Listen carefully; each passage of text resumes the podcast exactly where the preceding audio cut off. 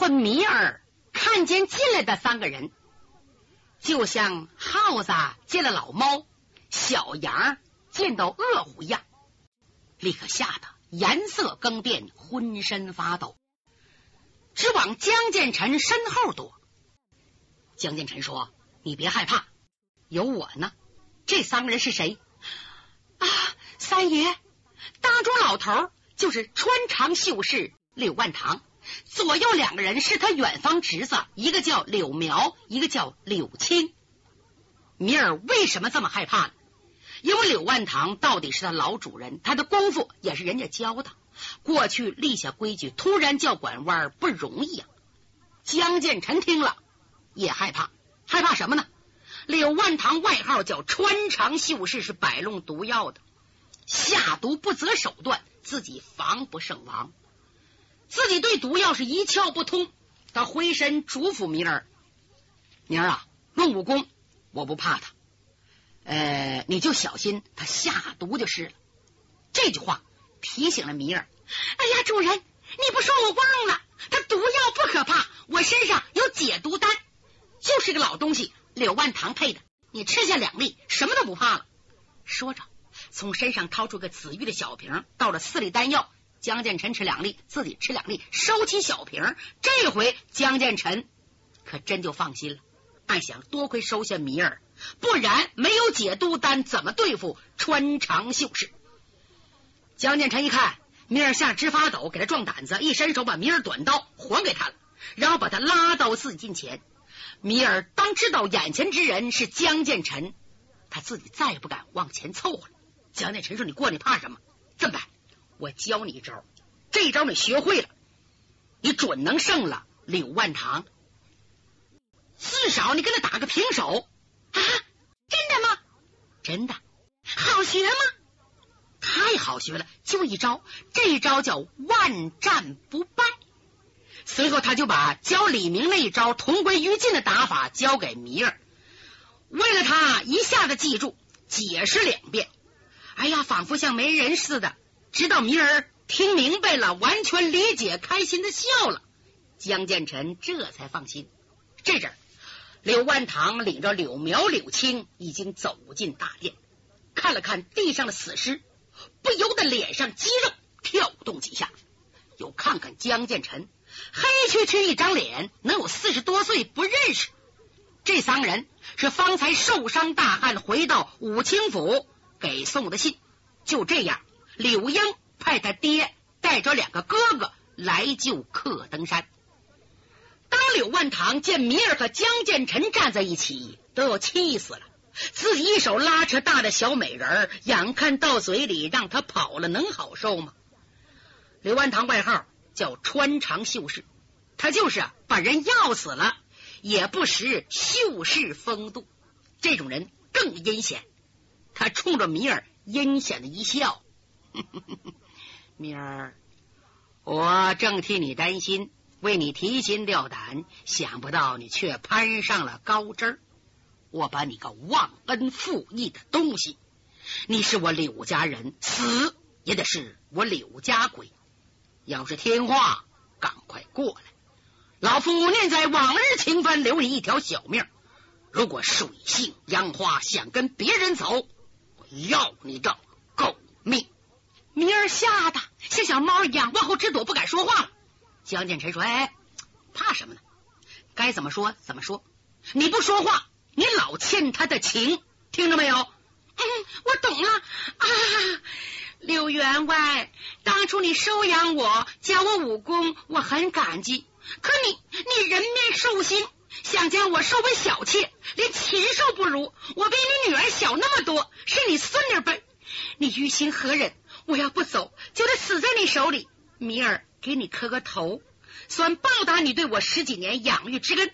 我再也不欠你的情了，因为从打十一二岁起就为你家卖命，伺候老的，伺候小的，帮助你投毒害人聚财，哪次我都出了力。现在我知道我错了，你教我学坏，再要跟你走下去，就害了自己。咱们各走各的路。丫头，我杀了你！柳万堂就想往上扑，江建成急忙挡住。慢，阁下可是穿肠秀士柳万堂？不错，正是老夫。你是什么人？先别问我呀。呃，柳万堂，我找的是贺文芳，你来干什么？哦，柯文芳是老夫的徒弟，你杀了他的叔叔。他的哥哥伤了他的父亲，我怎能坐视不管？方才你不是叫人送信了吗？我来一是领回克登山，二是要你性命，为死者报仇。想杀我的人还没生下来呢，凭你还不配。凭你外号而言，穿肠二字虽狠，但秀是一词很雅。如果不插手这件事。扭头回去，换来克文芳，你还能活个一年二年的。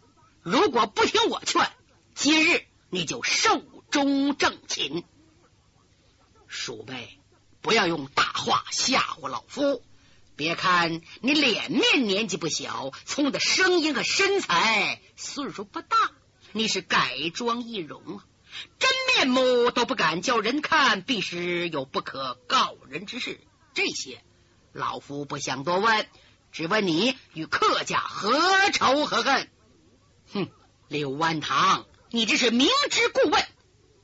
客氏七兄是魏忠贤死党，是一帮穷凶极恶的匪徒。有他们活着，国无宁日，百姓遭殃，必置于死地而后快。好，你先上老夫，就能见到我的爱徒客文芳。说着，又过来交手。江建成一撇嘴：“哎，姓柳的，就你会那三角毛四面斗，不是白白送命吗？你会使毒，嘿嘿，又叫米儿给破了。看在你给了米儿几粒解药的份上，我也间接得到好处，才放过你。这里没你的事儿，你走吧。以后哪遇上哪算。如果你不走，非要和我比试。”哎不用和我，就是你亲手教出的米儿。方才我只教他一招，你要在十招之内把他伤了，我就认栽。你不是我要追杀的人，你还是走吧。柳万堂对江建成卖狂不以为然，对米儿恨之入骨。他不相信我教出了人，我抓不住他，他像饿狼一样，呜就扑过去了。明儿害怕不害怕？可是。他怕给江建成丢面子，虽然胆怯，还是一咬牙挺上去。他按照江建成教的办法，用那招同归于尽。听这招的名字，你就知道怎么打了。过去武林人交战呐，如果说十成功力，有七成保护自己，三成进攻敌人。先保护自己，然后再杀伤对方。江建成教这招呢？是不顾自己生死，把十分力都拿出去来攻击敌人的致命点。你想啊，谁都怕死，都想活命，自然对方不和你拼，你就能胜。只见米尔咬牙切齿，刀光霍霍，唰的一下刺向柳万堂的心窝。柳万堂做梦也没想到，世界上有这样招数，不顾自己安危，专打别人。哎呀，是亡命徒打法，玩命打法，他恨得牙根发痒，可是不得不收招，退回三步。米儿笑了，因为他可以不怕柳万堂。由于米儿的嫣然一笑，百媚横生，老色鬼柳万堂醋性大发，脚尖猛点，又飞身扑上去，同时从豹皮囊内拿出两样东西，是二寸多长的纸刀。锋芒利刃，刷刷分别戴在两个中指上，然后往前一扑，俩指刀去点米尔高耸的前胸，居心险恶，手法下流。江建成一看，这个人太卑鄙了，急了，斜肘冲上来，一伸手，砰，抓住米尔的香肩。米尔正是又羞又恨，心里着急，猛然被江建成往怀里一扯，滴溜一转，唰往前一推，就这么三下，明儿不但从危险中被江建成给拉出来，一拽一推，把他送到穿肠秀士柳万堂的身后。那明儿是魔窟中长大的，心狠手黑呀。他一看来到了柳万堂身后，手中匕首照着柳万堂的后心，还扎进去了。柳万堂大叫一声，明儿一抬腿，他把柳万堂踢出一丈多远，吧唧摔在地上。米尔擦了擦血迹，哼，柳万堂，你想不到吧？能死在我的手，这是你教我的。你告诉我，对谁都不要手软。随后，他来到切近，把柳万堂中指上的两把纸刀摘下来，揣在怀内，又一脚把柳万堂踢出两丈多远，这才解了恨。明儿啊，突然想件事情，急忙说：“三爷，快把那两个小的也杀了。”他一边说着。一边窜到了柯登山近前，柯登山呢已经受伤了。这个丫头扑哧一短刀，结果了柯登山性命。再说柳苗柳青见势不好，手轻哨棒，想要夺路而逃。江建臣冲过去，啪一掌印到柳苗身后，当时废命。柳青吓得一哆嗦，腿一软。米尔过来了，扑哧把软了一刀，把他也杀了。江建臣见米尔。这么狠，这么杀人，嗯，他要干什么？明儿，你为什么这么做啊？主人，你可别骂我呀，我是为你好啊。蒙主人不嫌弃，收我为奴，多次救我性命，替我除掉了精神枷锁，使我恢复了人的本性。我实在无法报答。眼下你老人家被屈含冤，成了国家侵犯。即使皇上不立即加罪，主人也无有出头之日。米儿为了主人，甘愿冒死去找柳英，向他报告他父亲柳万堂死讯。我把这两把纸刀拿去为证，那柳英一定会相信。他立刻报告柯文芳，这条毒蛇就不能再待在洞中。嗯，我想引蛇出洞。哦，江建成明白了，米尔。这是舍身引蛇，办法虽好，太危险了。江建成还在犹豫，米尔猛地站起来，抽出短刀，唰唰两胳膊上、大腿上刺了，划了两个半尺来长的口子，口子挺深呐，鲜血直流啊！啊，你米儿，你你怎么这么干的？说着，给他点穴止血，要为他包扎伤口。米儿见主人这么关心，报恩之情更加坚决。不用了，三爷，你保重。这姑娘跺脚纵身来到殿外，抖身上房，直奔武清侯府。这帮贼人呐，在武清侯的后院另一套宅院，这是为二夫人所修。柳万堂这帮人呢，都住在这儿。那么七兄那几个男的，经常到这来，可就是没见过。贺文芳，明儿对这一切了如指掌。他早已打好了符稿，翻墙跳在院内，直奔后楼，那就是柳英的住宅。哪知道没走出多远，就听着啪叽啪叽啪叽啪叽啪叽，有脚步声。来个人挑着灯笼，两个人走个对面。米尔止住脚步，抬头一看，来的是个女的，二十多岁。这女的穿着打扮模样，叫人一看都恶心。上身穿红绫子衣服，镶黄边下边英格绿的灯笼腿裤子。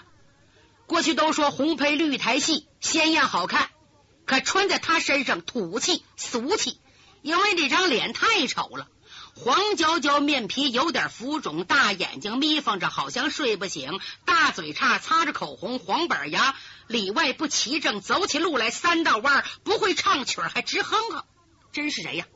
后宅管事的姓刘，叫刘玉香。据说呀，是老刘家八竿子打不着的亲戚，外号叫剩菜汤。这剩菜汤在府里可有名，别人不管的事他都管，别人都烦他，他不烦别人。特别是见着男的，他都走不动道，死乞白赖的追人家，跟人家黏糊，认可贴吃贴喝，想跟人家好，那些男的还不理他。男人越不理，他越凑合，把男人都吓跑了。落了个外号“剩菜汤”，哎，为人挺和气，谁有事都帮忙，还会武功，会拉个山膀，亮个架势，挺难看。特别爱钱，不管府中哪个丫鬟婆子，长工短工，只要叫他去买东西，他准挣个三文两文的。到谁家院子不拿点东西走，他难受。哪怕弄根针来条线，觉得便宜。米儿不喜欢他，他可喜欢米儿。只要看见米儿粉嘟嘟的小脸蛋，只要叫剩菜汤抓住，就用那黄板牙啃一口，红嘴唇在孩子脸上印个红圈，把米儿烦死了。柳英也在米儿面前说：“剩菜汤浑身上下没有一个地方可爱的，可他自己活的挺有意思。”今天两人走过对面，米儿心里有事想躲，躲不开了。剩菜汤见米儿身上是血，吓了一跳，哑着脖子喊：“哟，我的小美人儿哎，谁把你伤了啊？快叫我瞧瞧！不用你看，我找二夫人。哎，我给你出气，给你报仇。你别问，我也没有用。”说着一哈腰，从剩菜汤的腋下钻过去了。剩菜汤回身想抓米儿脚下一绊。还把这绣花鞋弄掉了。他哈腰捡鞋的功夫，米儿已经来到二夫人楼下。噔噔噔噔噔噔噔，来到楼上。二夫人，我回来了，可了不得了！咣，把门撞开了。柳英没有睡，心里正惦念他爹。刚才受伤，大汗送信说克登山受伤，克登峰已死，把他急坏了。他是冒牌的克文芳，不敢做主，急忙请示他的师姐。按理说，柯登山虽然不是柯文芳的亲爹，可是他亲娘大舅啊。况且二舅已死，应该难过悲愤去报仇。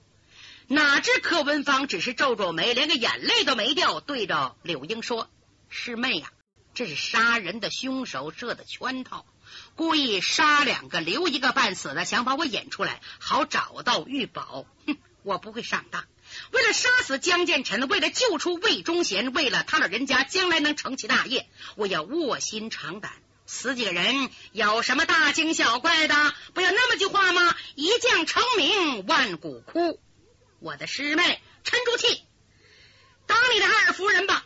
哎呀，这破庙是怎么解决？哎，你代我传口令，叫我师傅带俩人去，准能把那个人抓住。实在不行。我才告诉你怎么办。就这样，柳万堂才带两个侄子走了。他走后，柳英不放心呐。就在这阵，米儿跑了进来，趴地下大哭啊！二夫人可了不得了，刘老前辈被人杀了。米儿很惊，没有说你父亲死了。柳英当时没回过神来，一把拉住米儿说：“你说谁死了？”米儿把两个钢指甲套拿出来，低低吟声哭。小姐，你父亲被人杀了，还有柳苗、柳青全死了。柳英一听说父亲死了，刚回声：“哎呦，我的爹耶！”咯噔一声没气儿了。明儿忙把他扶起来，这回扯着耳朵喊：“二夫人，快醒醒，醒醒！”柳英半天才醒来，二目发直，心想：这两年来，我父女成了客家帮凶。为了我当这个假客文芳，把我爹命搭上，我还装个什么劲儿啊？快，明儿，你给我叫剩菜汤去啊！叫他干嘛？快去！没等叫呢，剩菜汤推门进来了。哎呦，我的二夫人呐，奴婢听见你哭，赶紧看看有什么冤枉，说一说，说出来心里好受。刘英说：“行了，行了，师姐，你别装了。”我父亲、你父亲、叔叔全死了，你还装什么呢？想办法报仇啊！啊！米儿吃惊的睁大了眼睛，连嘴张开都合不上了。怎么？柳英管剩菜汤叫师姐？难道他他是真正克文芳？哎呀，我一天见他四五回，谁见谁防，能是客家大小姐？再看剩菜汤，狠狠的瞪柳英一眼。哎呀，我的二夫人呐，你说是什么呢？哎呦，我的师姐呀，你真狠呐！我父亲是你师傅，他死了，你无动于衷。你父亲、你叔叔被杀，你个眼泪都不掉，你打算干什么？你想干什么呢？剩菜汤上去，给柳英个大嘴巴！你给我闭住臭嘴！没用的东西！你怎么那么沉不住气？这么多年，我一直隐蔽不露，没有任何痕迹。竟然你叫开了，使我前功尽弃。你懂什么？两小非君子，无毒不丈夫。婆婆妈妈的，能干大事吗？啊，师姐，明儿这回全明白了。盛菜汤就是克文芳，克文芳就是盛菜汤。哎呦，这个狐狸藏的太严了，这回漏了。等我见着江三爷，给他报信儿，把他抓住。他睁大眼睛看着柳英，挨个嘴巴，不敢哭了。盛菜汤一扭脸儿，看见米儿凶光毕露。丫头，你的伤是怎么落的？嗯嗯，是嗯杀柳员外的凶手杀的，不对吧？是你做伤，对吗？盛菜汤，你胡说，错了，我叫克文芳。丫头，你知道太多了，留着你多嘴，该叫你把嘴闭上了。不过你长得太美了，太迷人了，连我都喜欢你，舍不得动你。可是为了我的大业，丫头，你走吧。说着，他举起手掌，照着米尔天灵盖要拍下去。那位说了，柯文芳长得真那么丑吗？不是，柯文芳长得可漂亮。